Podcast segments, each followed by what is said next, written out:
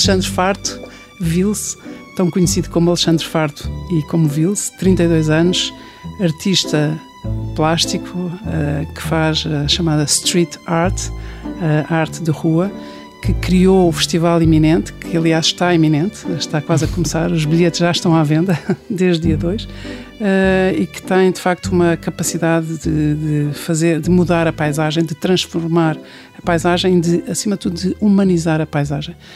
Alexandre, como é que tu te defines? Boa tarde, obrigado, obrigado pelo convite. Um, um, como é que eu me defino? É difícil estar a pensar um, naquilo que. Quer dizer, é, é difícil. Uh, o que é que te apaixona? O que é que te move? O que é que te faz acordar de manhã? Eu, eu comecei uh, como artista, muito ligado ao grafite, e, e, e, foi essa a minha escola, foi essa a minha base. E muito cedo? Uh, muito cedo também. A pintar, a pintar comboios, noutra também, banda? também. Uh, mas uh, foi desde aí que surgiu o interesse de, de intervenção, de trabalho no espaço público. Um, mas, sei lá, escultor, artista plástico, writer, mas depois também organizo festivais, tenho a galeria também com. Uh, com que trabalho, trabalhamos com outros artistas, um, viajante. Sólido, viajante também, faço projetos em diferentes sítios, por isso é, sei lá, acho que tudo se toca, mas é, não sei muito bem como é que meio definir Pergunta difícil. Já é muita coisa, já é muita coisa. Então começamos, se calhar, pelo festival iminente, que está de facto também iminente, vai, vai começar daqui a poucos dias. Uh, o que é que te motivou, o que é que te fez uh, organizar este festival? Uh, o festival surgiu nos primeiros anos, foi, foi feito em Oeiras e a ideia foi fazer quase um, uma cápsula em que juntávamos todas as diferentes subculturas que iam surgindo uh, do espaço urbano uh, em Portugal e não só, também na lusofonia, ou seja, é um festival de cultura urbana um, de expressão portuguesa de, de, de, das metrópoles onde se fala português também. Mas é um festival bastante único porque combina a música com uhum. todas as formas de arte. E às vezes nós temos música nos festivais, festivais de música uhum. e temos arte nos museus e, no, e nos espaços da arte e tu combinas os dois. Sim, não só, só eh, tem eh, arte, em que vamos temos a arte contemporânea, arte urbana, temos uh, arte, arte performativa, um, ehm, mas toca também na música, que é sempre, foi sempre uma coisa que eu tive muito próximo, muito ligado ao hip hop desde o início, onde, de onde eu cresci, das pessoas que me, que, que, que me rodeavam uh, e a influência que isso me deu. Uh, mas também tem desde skate, uh, um, onde, onde, vamos ter, temos b-boys, temos arte o, o breakdance também te apaixona? Sim, é, é só um universo de, dentro do, do hip hop, todas as várias vertentes foram sempre coisas que foram muito próximas. Mas desde aí, depois também temos, sei lá, desde música eletrónica, fado. Um, Só não tem música, música clássica? Jazz, também temos. Também, também tem, e tivemos no passado. E, e, é essa mistura de várias, dessas várias tribos urbanas que tentamos reunir tudo no festival e fazer com que basicamente criar pontos entre públicos, porque há sempre, sempre, há sempre estes, estas tribos que se vão tendo os seus meios, mas aqui a ideia é tentar fazer uma comunhão e criar uma ponte em que as pessoas vão conhecer uma coisa que gostam bastante e que é, o, é, o, é, o, é, o, é onde se revêem, mas que depois também conhecem todo o outro o outro espectro que existe na, na cidade, uh, principalmente o Iminente em Lisboa, tem muito essa componente de, de desde rap crioulo a, a, a, a, música eletrónica, ou seja, as pessoas têm ali um universo que conseguem uh, encontrar as, todas estas diferentes subculturas e também entender o que elas querem comunicar, o que elas querem falar. Há muito, muito rap consciente, intervenção, Uh, como, como há pronto, a diversidade toda que representa hoje em dia, tentá-la trazer para um espaço e criar pontos para que as pessoas consigam conhecer os outros, as outras maneiras de pensar também. Nem Ou sempre. seja, tu és um artista, mas também um pontífice, no sentido em que um pontífice é quem, quem constrói pontos, quem faz pontos. E isto é exigente e, e, e toma muito tempo. Como é que tu hum. conseguiste, tu conseguiste fazer este festival assim à primeira, digamos assim? Ou seja, as portas abriram-se todas?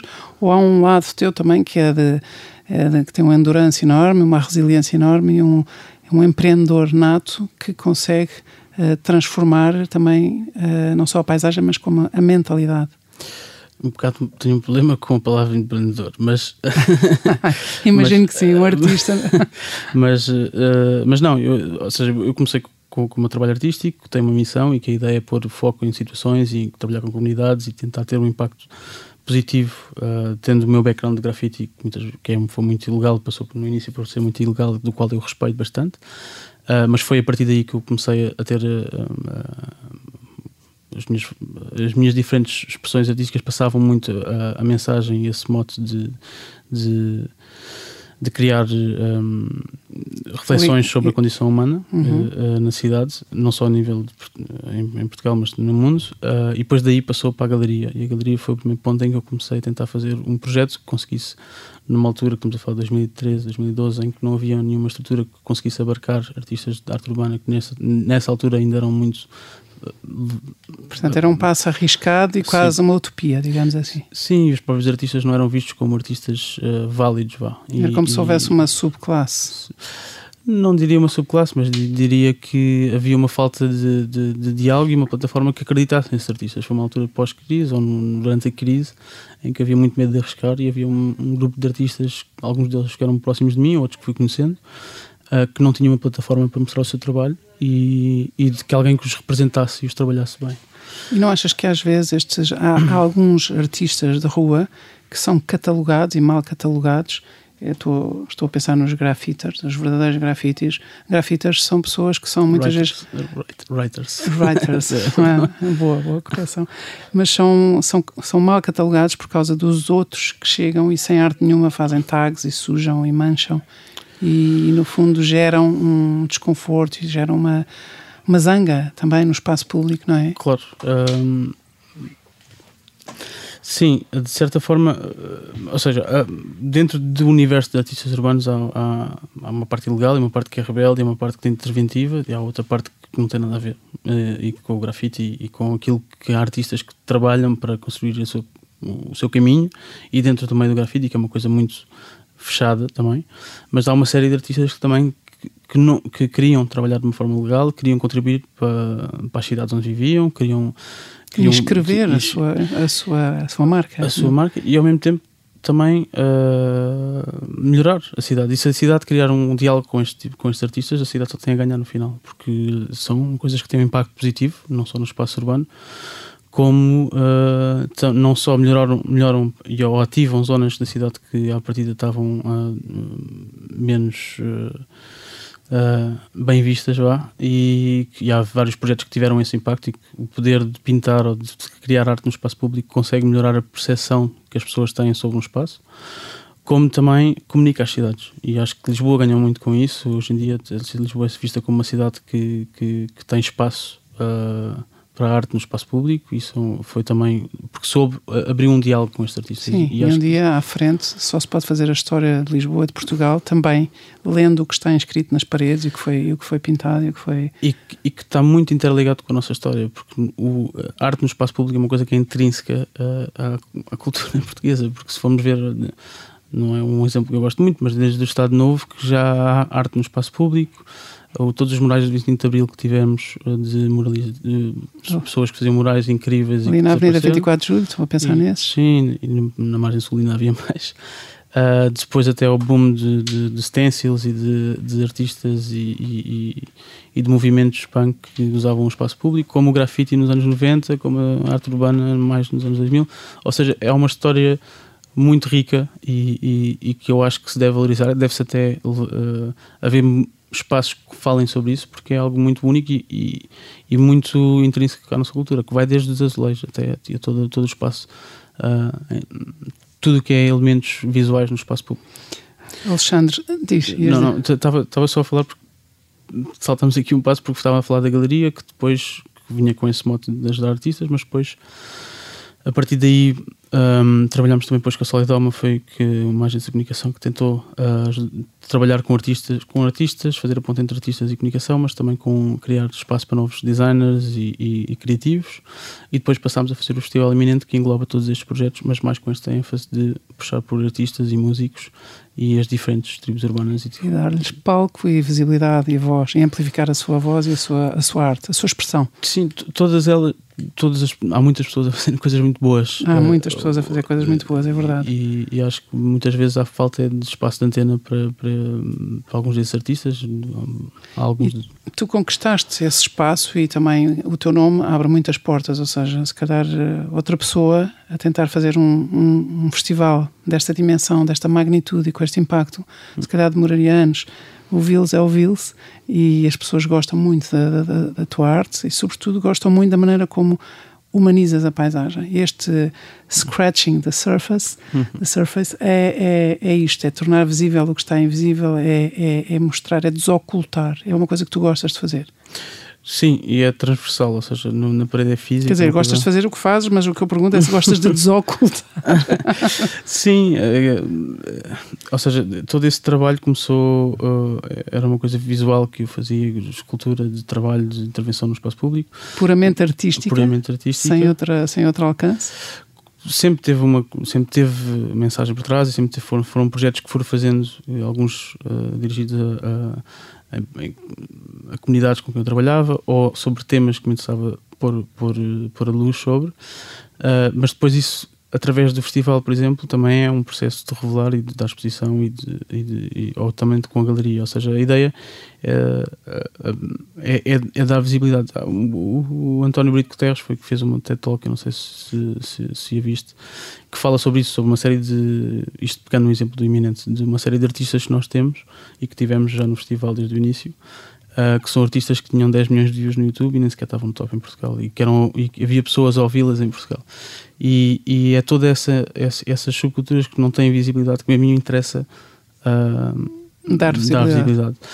Sendo que todas elas têm um valor intrínseco gigante e que, e que muitas vezes uh, uh, um, são subestimadas ou, ou, ou, até às vezes há preconceito em relação, em relação a esses artistas. E, eu, e acho que é importante haver estes espaços que criem espaços, que não sou só eu que faço sozinho, porque há uma equipa gigante por trás também que faz um trabalho muito árduo e que tem feito que me ajudam também, porque não é não sou só eu. Claro, sim, mas eh, assim, há assim um blockbuster. O, então, voltando um bocado atrás, uhum. as pessoas têm muito presente a tua arte e a tua expressão uh, em Portugal e no mundo inteiro e comove, comove ver o cidadão anónimo assim numa fachada de um prédio inteiro, comove ver a, eh, a, dignidade que tu dás a espaços que às vezes estão para lá, ou já estão no limiar da indignidade, ou já estão mesmo para lá. São espaços abandonados e sujos e feios, e aquilo que tu resgatas aí. Mas gostava de ir mais atrás, uhum. e onde isto começou. Quando tu, tu, ainda és muito novo, tens 32 anos, mas começaste ainda muito mais novo. Quando é que tu começaste a intervir e a fazer, de facto, a tua arte? Eu acho que os primeiros desenhos e os primeiros sketches foram para aí com 13 anos, que era uma coisa muito mais. era de amigos, e, mas muito ligados ao hip hop, ao breakdance, ao, também. Era uma coisa de. basicamente foi quase como a minha família que me fez crescer e emancipar e, e e trabalhar no espaço público, de, de, fazer alguma coisa com relevância, foi, foi, foi por aí que começou. E, e começou uh, quando tu estavas na margem sul e, e pintavas, uh, estamos a falar depois, sim, o salto dos 13 anos para aí, como é que aconteceu? Um, sim, foi na escola, foi uma coisa que começou entre amigos e, e continuei a pintar. Depois pessoal, alguns perderam interesse, depois eu continuei por mim próprio. Uh, e depois, por volta dos 16, 17, ficou muito mais a sério a parte de pintar e pintar comboios e paredes e toda essa parte. E o que é que tu fazias? Tu chegavas e pintavas comboios? Uh, Diz-me diz concretamente. Sim, fazia, pintava maioritariamente paredes, mas também comboios. Foi, foi toda uma fase que. que, em que, que... A que horas do dia ou da noite? Dependia. Porque Dependia. aí era uma arte ilegal ou não? Sim, mas há muita coisa que está envolvida aí, porque é uma parte, há uma parte ilegal, como é óbvio, e, e há uma parte de, de, organização, de controle, de guardar o dinheiro do almoço para comprar latas, de saber os horários em que se consegue pintar ou não pintar. Mas isso foi tudo Nessa altura, quais eram os horários em que se podia pintar? Dependia, dependia muito. Mas, por exemplo, se uma pessoa for pintar à noite, em que uhum. não há luz, em espaços abandonados ou comboios que estão parados, uhum. uma pessoa tem que ter, não sei, tem que ter lanternas, tem que ter. Qual é o kit? Não, é só, não são só as tintas. Não era muito complexo, era basicamente tintas e era arranjar maneira de o fazer, não é? E depois o que é que aconteceu? Quando isso se, se tornava visível, havia não digo retaliações, mas havia algum. Tu provocavas ondas na, na, na comunidade, na, na, sociedade. Alguém foi a correr atrás de ti, da, da, da vossa tribo? Sim, aconteceu várias vezes, mas pronto. Mas parte. isso fazia parte da adrenalina daquilo que se fazia sim, e do sim, prazer. Também, sim. E depois houve aquela fase também que tu ias buscar aqueles cartazes que estão sobrepostos e que fazem camadas muito grossas de cartazes a todos eles, meio descascados, e aí se calhar agradeciam que tu os retirasses ou que os. Sim, foi um trabalho de limpeza. É quase, é quase qualquer coisa de que repara, que Sim. assim um trabalho de reparador. Sim, esse foi, foi, foi um passo a seguir, ou seja, houve uma parte que tive muito ativo na parte do grafite e foi também a partir daí que também conheci outro pessoal que pintava, mas mais muros legais, em que fazíamos muros legais ou fábricas estavam abandonadas, ninguém queria saber. Então, e aí comecei a trabalhar mais na parte técnica, mas depois comecei, fartei-me também, comecei a explorar novas técnicas e novas coisas que queria fazer um, e acabei nos posters de publicidade que normalmente uh, arrancava e foi a partir daí que comecei também a ter uma, uma reflexão mais uh, uh, profunda sobre aquilo que eu estava a fazer e porque é que estava a fazer. E, e aí começou também uma reflexão também sobre a sociedade de consumo em que vivemos e esta ideia de daquilo que nos compõe e aquilo que nos faz ser o, o, o que somos hoje e, e, toda a influência que a publicidade no espaço público tem sobre nós e daí essa criar de rostos, de identidades que eram compostas por. Eh, porque era tudo pintado de branco e depois era, era esculpido e revelava as camadas todas que estavam por trás desses postas de publicidade. E aquilo era, tem uma resina ou tem uma. Ou tem um, a resina foi mais tarde, mas que era mais para conservar. Mas eu fazia mesmo na parede nas ruas okay. e depois às vezes retirava-os quase como fósseis contemporâneos e, e expunha-os no espaço da galeria. E foi o passo para a galeria que foi o passo a seguir também. ouvi e aqui no meio disto tudo, entre fazer uma arte clandestina, digamos assim, e fugir, eh, não sei se é a polícia ou se é a, quem é que uma, quem é que uma pessoa foge, de quem é que um grafite, um, um writer uh, foge. É da já não acontece há algum tempo, mas sim, mas acontece. Não, não, mas eu digo em geral, já não nem falo de ti. Bem, eu hoje em dia acho que se forem a correr atrás de ti é porque te querem apanhar, mas é porque querem conhecer, querem te dar espaço, não sei. Não. Uh, sim, depende muito das situações. Já, já há muito tempo isso também não acontece. Mas houve aqui, houve aqui um salto uh, qualitativo e também em termos de valor de mercado incrível, porque as tuas coisas começaram a valer muito dinheiro muito cedo, não é? Hum. E a tua arte passou de ilegal clandestina para uma arte de, de, de, inscrição no espaço público para depois ser é, é, muito valiosa. As coisas valem muito dinheiro e é difícil ter uma, uma peça tua. Uhum. e como é que se dá este salto? O que é que há aqui? Primeiro houve uh ou seja, não sei te explicar. Foi uma Sim, coisa que aconteceu naturalmente, mas. É o quê? É o papel do galerista? É o papel da, da, das pessoas que apostam em ti? É o papel do, do, do marchand que, que leva, que te leva para fora de, de Portugal e que. Primeiro, uh, ou seja, o, eu tive uma ajuda muito grande e isso é uma pessoa que me ajudou bastante desde o início, que foi a Vera Cortês. Sim, a Vera Cortês que me convidaram logo desde muito cedo, tinha 17 anos, já foi mesmo, mesmo no início, em que primeiro fizemos uma exposição que era a Visual Street Performance no, no bairro e foi a primeira vez que juntámos todos os artistas que trabalhávamos na rua e viemos para dentro de um espaço. E foi a primeira vez, se não me engano, 2004, 2005, fizemos a primeira exposição no bairro Alto em que trouxemos tudo o que fazíamos na rua para dentro. E foi uma extensão do trabalho da rua para dentro. E foi a partir daí que a Vera me conheceu.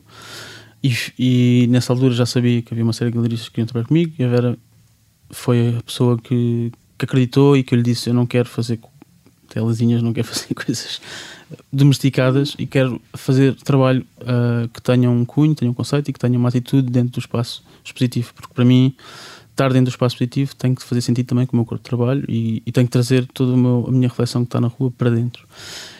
A partir daí a Vera aceitou, as coisas surgiram, depois entretanto foi para Londres a estudar. Um, o que é que estudaste em Londres? Foi artes plásticas. Não consegui entrar em Lisboa, na, em Belas Artes, mas consegui entrar lá. Não conseguiste por números clausos, por nota? Por nota. E em Londres uh, a, a, admissão é feita pela, pelo portfólio e a partir daí consegui entrar. Ou seja, é um sistema de meritocracia e não de notas. De alguma forma, sim. E já mas não deixa de ser extraordinário que tu uh, não entres nas Belas Artes em Lisboa. Uhum. Uh, sendo quem és e fazendo o que fazes, não é? Ou seja, é, parece assim um sistema muito condicionante. Sim, de alguma forma. Acho que já mudaram as coisas. Acho que já não era tão, tão rígido como era. Uh... Se trabalhasse lá e tivesse rejeitado alguém como tu, morria quase de, morria de pena, certamente, e talvez até um bocadinho de vergonha, não sei. Sim, tenho um bocado de pena. Mas, e acho que é importante que haja mecanismos que consigam, pelo menos, valorizar todos estes artistas, mas também sei que saí, saí um bocadinho fora do módulo.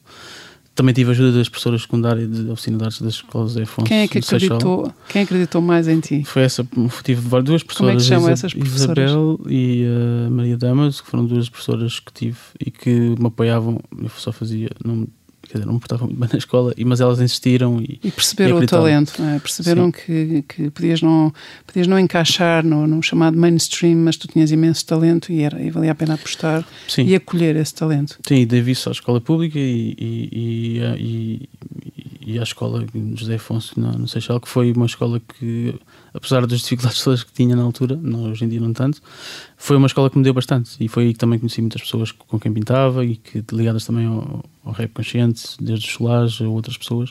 Ou seja, a diferença muito. foi as pessoas que te levaram a sério, as pessoas que te valorizaram e validaram a tua arte, uhum. a, a, originalidade da tua arte e da tua forma de expressão. É Sim, isso? depois também a Vera ter acreditado, e, uh, mas ao mesmo tempo uh, pessoas que acreditavam uh, e, e, eu tentar dar o máximo que sempre fiz. Uh, agora, toda essa dificuldade, toda essa luta não foi nada fácil e a mim sinto-me que tenho que fazer também esse caminho mais fácil para outros artistas e, e, é daí que também vem toda a vontade de fazer tanta galeria como o festival, como alguns projetos que vou fazer.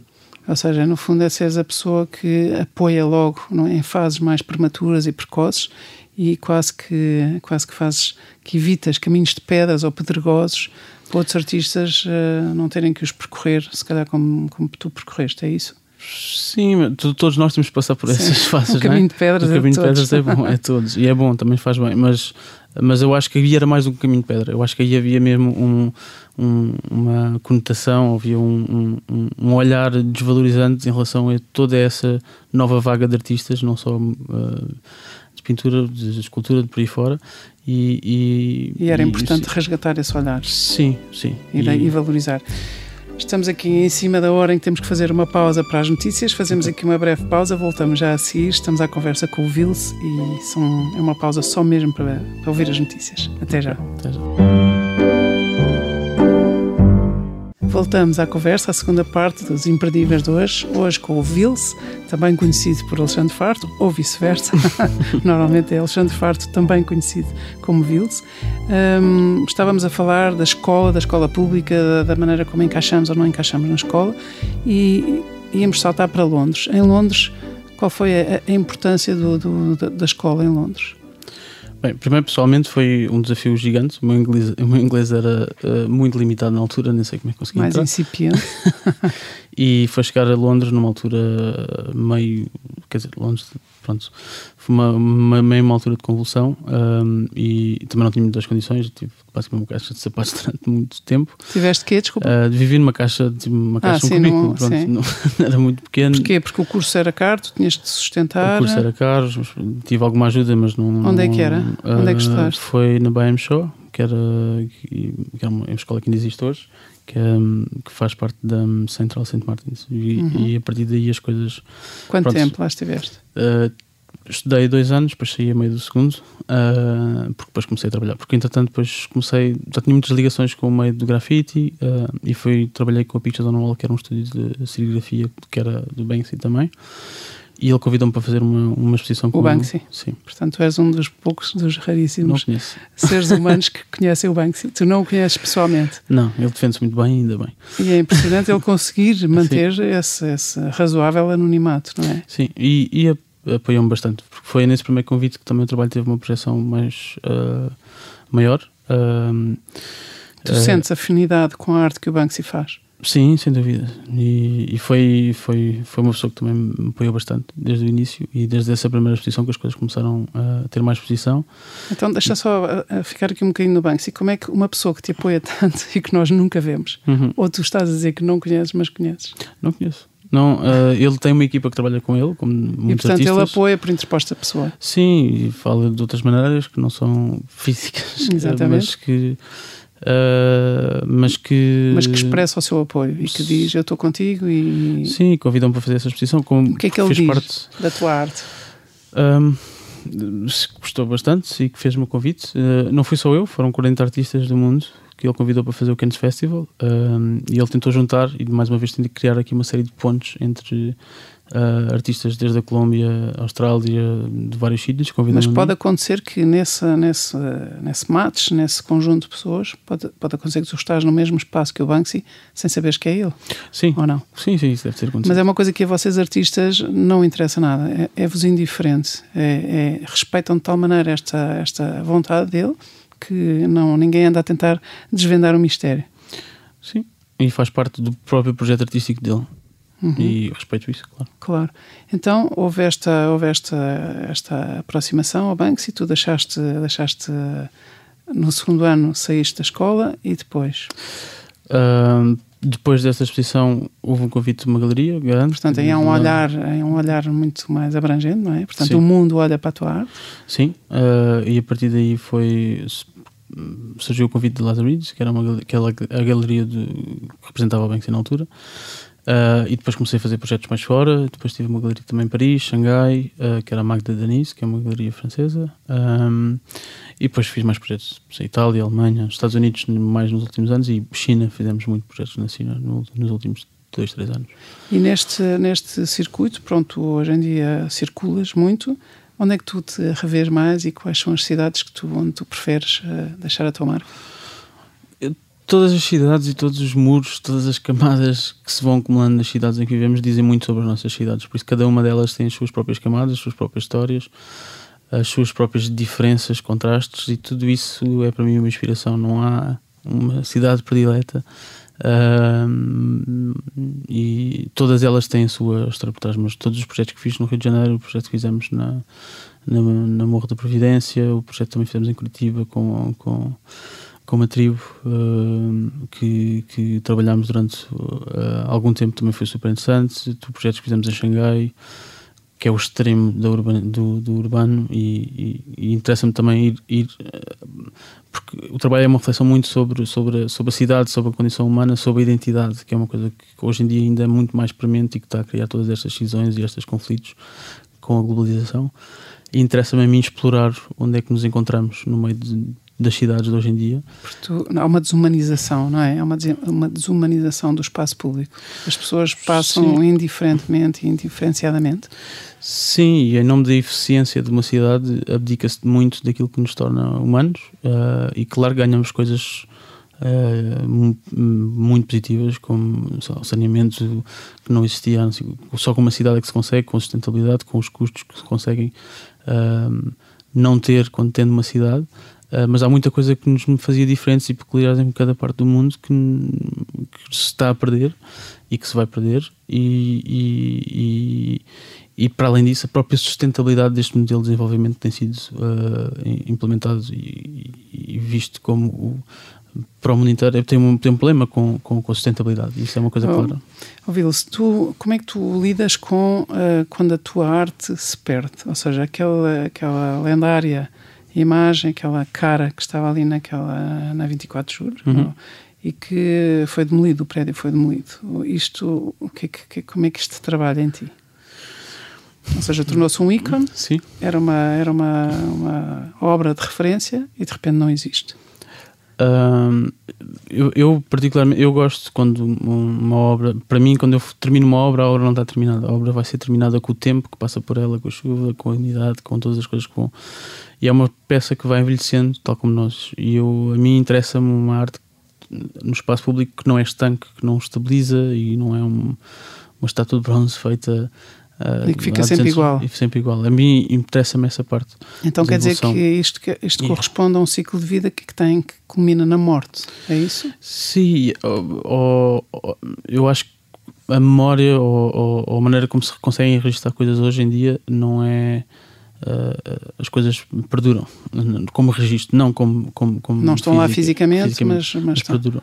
No entanto, isso era uma coisa que a arte sempre teve um problema com a finitude, com, com algo que acaba, que termina, que não aguenta a passagem do tempo. E eu acho que a arte urbana tem esse lado de estar no espaço público e aceitar o espaço público como ele é, que é efêmero, que vai se alterando, que, que, que, se, vai, que se vai mudando. E isso para mim é mais interessante e adiciona mais àquilo que, que eu e que outros artistas fazem do que propriamente tentarmos estancar. No entanto, acho que é importante haver uh, uh, principalmente com os processos de transformação que estão a acontecer nas cidades, e em Portugal, particularmente Lisboa, Porto, em diferentes cidades, que é importante que não esquecer que é preciso garantir espaço para a arte uhum. no espaço público e com este processo de transformação que está a acontecer está-se a perder alguns espaços e é importante haver espaços para expressão artística no espaço público. Mas no dia, uh, no dia da demolição aquilo dói, ou não? Quer dizer, a nós dói-nos. Imagino que a ti também não seja assim.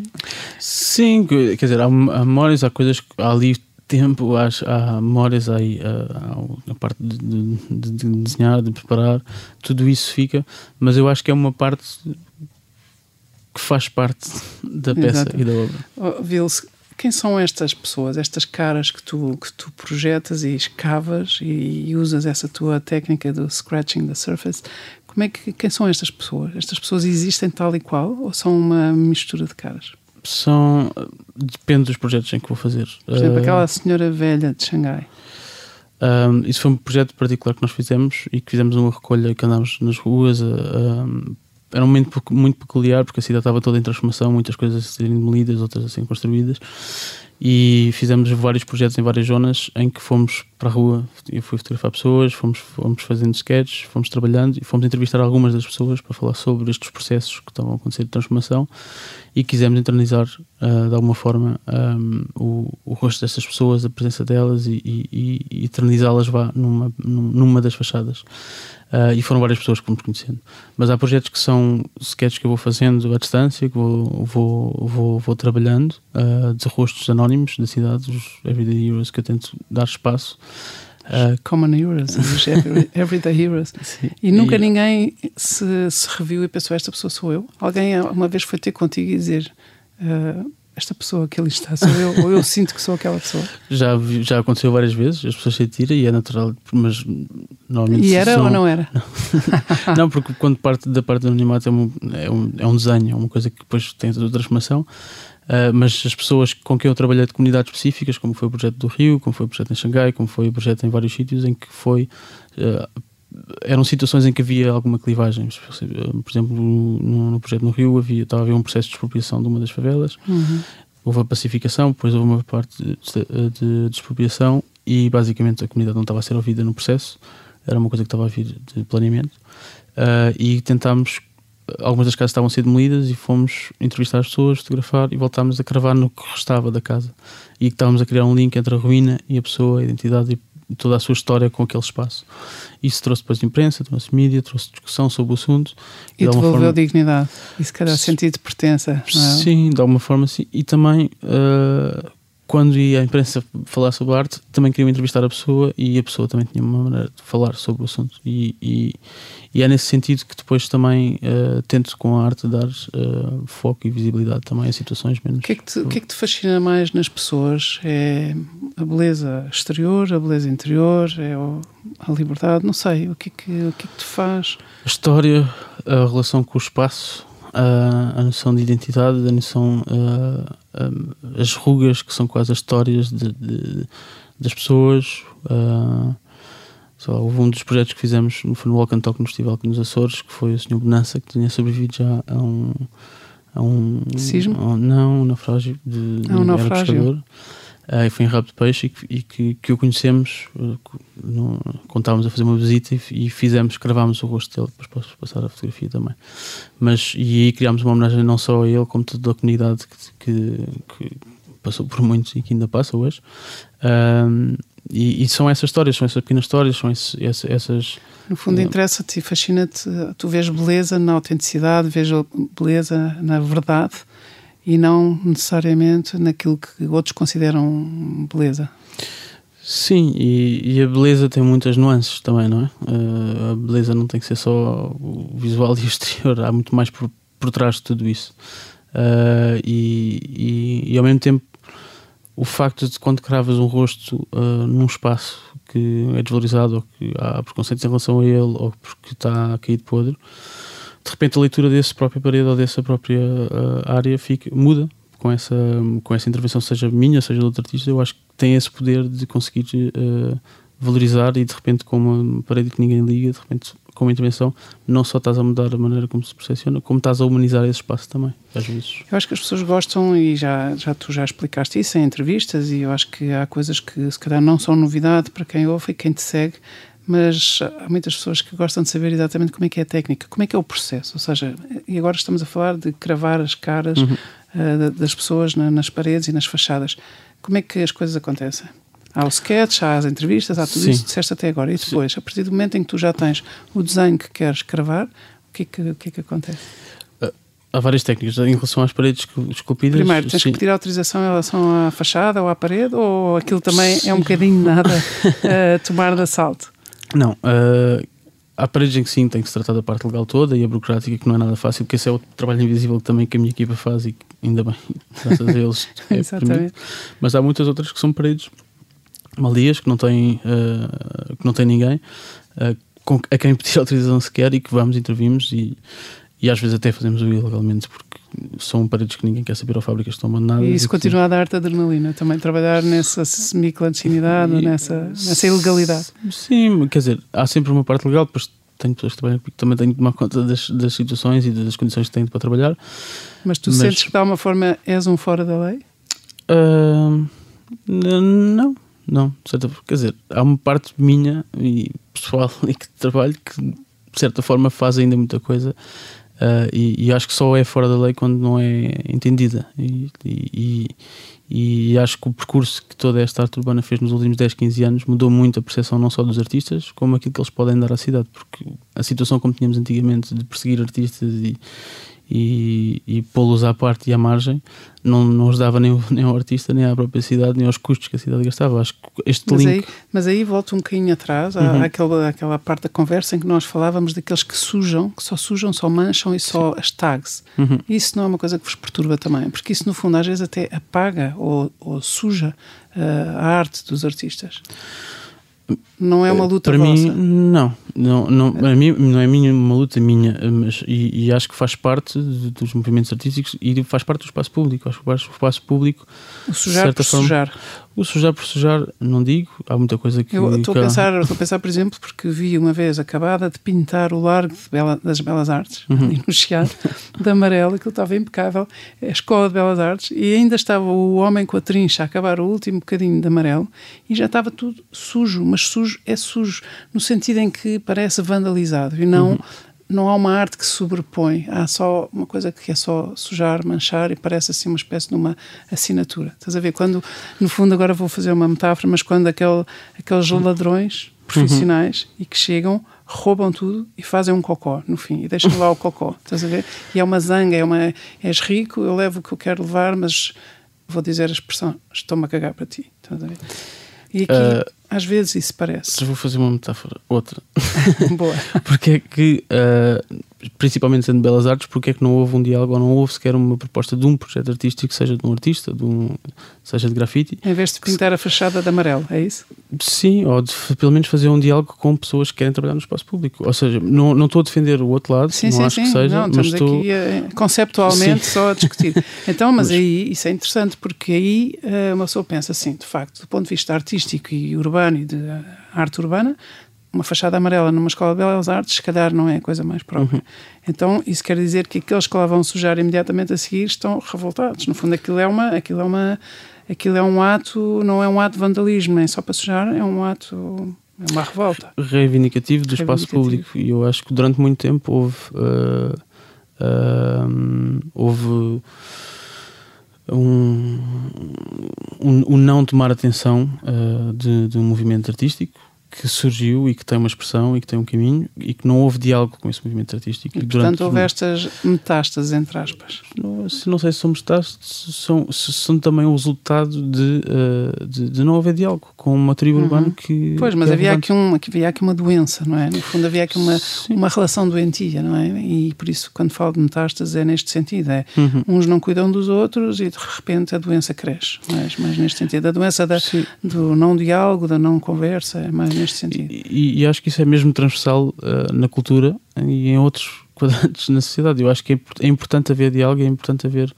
Uh, uh, concertação, concertação Isto pontos, que estás a fazer e, com o festival. Sim, e, e, criar e, não e, haver diálogo uh, e, deixar que todas estas novas gerações, eu não estou a falar já das minhas, estou a falar das novas gerações de artistas, de novas gerações de diferentes quadrantes, seja da música, da arte, da performance, todas as o que for, o que for que haja das instituições que existem, que, que, que fazem parte do Estado Social que vivemos, que haja abertura e, abertura e, validação. E, premi, e eh, não sei como é que se Premiar? Premiar, algo, algo que, que seja premiável. Uh, ah, e... que seja, não é premiar no sentido de dar prémios, que sejam não, permeáveis, a essa cultura. Exatamente. E a participação Purosos, cívica. Uhum, sim, para absorver. Isso, uhum. e, e, participação cívica, porque há vontade de o fazer. Uhum. E, como é óbvio, se uma pessoa tem um minuto, dois minutos para fazer uma coisa, não é a mesma coisa que ter um plano de um mês claro. para criar uma coisa. E claro. eu acho que a cidade só tem a ganhar com isso não só na parte de torná-la mais interessante, mais viva. Então, Alexandre, como... só porque te interrompi e depois entramos nesta discussão um bocadinho mais acesa, então tu chegas e tens, uhum. tens o design, projetas o design e depois aquele, aquele sistema de escavar, não é? Aquilo são pequenas explosões, não é? Nem sempre são explosões. Ah, nem sempre são explosões. Então, às vezes é escavado é mesmo. É escavado, sim. Ah, e, okay. e, normalmente faço um sketch eh, gigante que eu vou desenhando e que vou, vou aprimorando com distância. Muitas vezes utilizo a stencil, a pintura ou a projeção da qual depois vou ganhando diferentes ângulos, vou percebendo quando é que está bom, quando o desenho está bom, faço um teste na parede para ver as diferentes camadas que tenho, faço um buraco em que normalmente vejo diferentes tons e depois utilizo os tons para criar diferentes volumetrias dentro da parede e vou escavando. Isso é um trabalho incrível. Essa é a verdadeira, a verdadeira arte, não é? Aí só, só faz quem sabe, não é? Não, que, e quem tem a sensibilidade para isso. Hum, Porque eu... isto obriga-te a atravessar a, a, rua muitas vezes para ver de, de longe e ver de perto, Sim. e esse, esse olhar profundo, próximo e distante sobre a mesma, a mesma obra. Sim, e eu também nunca sei o que é que vou encontrar por trás, porque normalmente trabalho com paredes que não sei os que os materiais vão encontrar por trás. pode estar completamente desboroado e não, já aconteceu? Está sempre a dar a volta, porque há uma dança com, com o caos, ah, porque okay. numa parede é sempre feita de maneira diferente e eu gosto dessa imprevisibilidade. Eu tenho uma ideia, tenho um sketch na cabeça, mas quando eu vou fazer e quando vou trabalhando com as layers, deixo que as layers ditem a cor do trabalho. E é isso para mim é interessante porque também vai captar a essência material do espaço, do físico e da entranha dos edifícios que, em quais são feitos. Isso é um respeito e, profundo também pela, pelo que lá está. Pelo é? que lá está, sim. E pelo, e pelo conhecimento. É engraçado, porque quem escreve, os escritores também falam muito disso, que é a escrita que os leva. Não são eles só que escrevem, é a escrita que os leva. Um, temos aqui mais arqueológico. arqueológico, de camadas geológicas. Eu acho que tu trabalhas. cidades. Exatamente, eu acho que tu és um, um, um arqueólogo das cidades, uh, neste hum. sentido em que tu revelas, desocultas e, e pões a brilhar e mostras as camadas geológicas da, daquilo que está construído. Uh, temos aqui mais, se calhar, mais dois minutos. Gostava de saber quem é que te inspira, quem são as pessoas mais inspiradoras para ti? Já falámos de algumas? Sim. O Banksy, a Vera, a Cortês, estes, estas duas professoras? Sim, uh, sei lá, tanto, tive conheci muitas pessoas que também me influenciaram bastante, mas se pudesses trazer aqui alguém, quem é que um, Gotham Mata Clark foi um artista dos anos 70 de Nova York que trabalhou, foi dos primeiros artistas a trabalhar a arte no espaço, a trabalhar a rua como matéria-prima de trabalho. Uh, foi um artista que me influenciou bastante, mas pronto, já, já mais outro. Uh, mais outro. O, também o JR, um artista francês que também trabalha muito fotografias. nas fotografias e que eu já fiz trabalhos com ele e é uma pessoa que também me inspira bastante. Uh, sei lá, todos os artistas eminentes, os mais de 100 artistas que vamos ter, todos eles eu admiro já desde os primeiros anos. Um, é difícil dizer-te assim. Então, só para acabar, como é uhum. que qual é o projeto à frente ou como é que tu te vês daqui a um par de anos ou num futuro próximo? Não sei, só o tempo dirá. Mas veste, veste a trabalhar com alguém que tu imaginas que, que gostarias de trabalhar, veste rodeado de família, uh, veste a fazer uh, a viajar ainda mais? Não sei, acho que vou continuar sempre nesta pesquisa eterna de, de, de, do que é que está por trás, da essência, de onde é que, onde é que nos encontramos. Acho que isso é uma coisa permanente, mas depois do resto, o, a caos é um, o caos é uma ordem por decifrar, como dizia o Saramago, e, e, e não sei. É isso mesmo, o caos é uma ordem por decifrar e tu és um decifrador do caos que nunca está. Uh, que nunca encontra. Exatamente, nunca que nunca encontra a chave de leitura completa. Sim. Muito obrigada, Alexandre. Obrigado, muito obrigada, Vils. É, foi um prazer estar aqui à conversa contigo. Muito, muito obrigada. Obrigado. Rádio Observador. Ouça este e outros conteúdos em observador.pt/rádio e subscreva os nossos podcasts.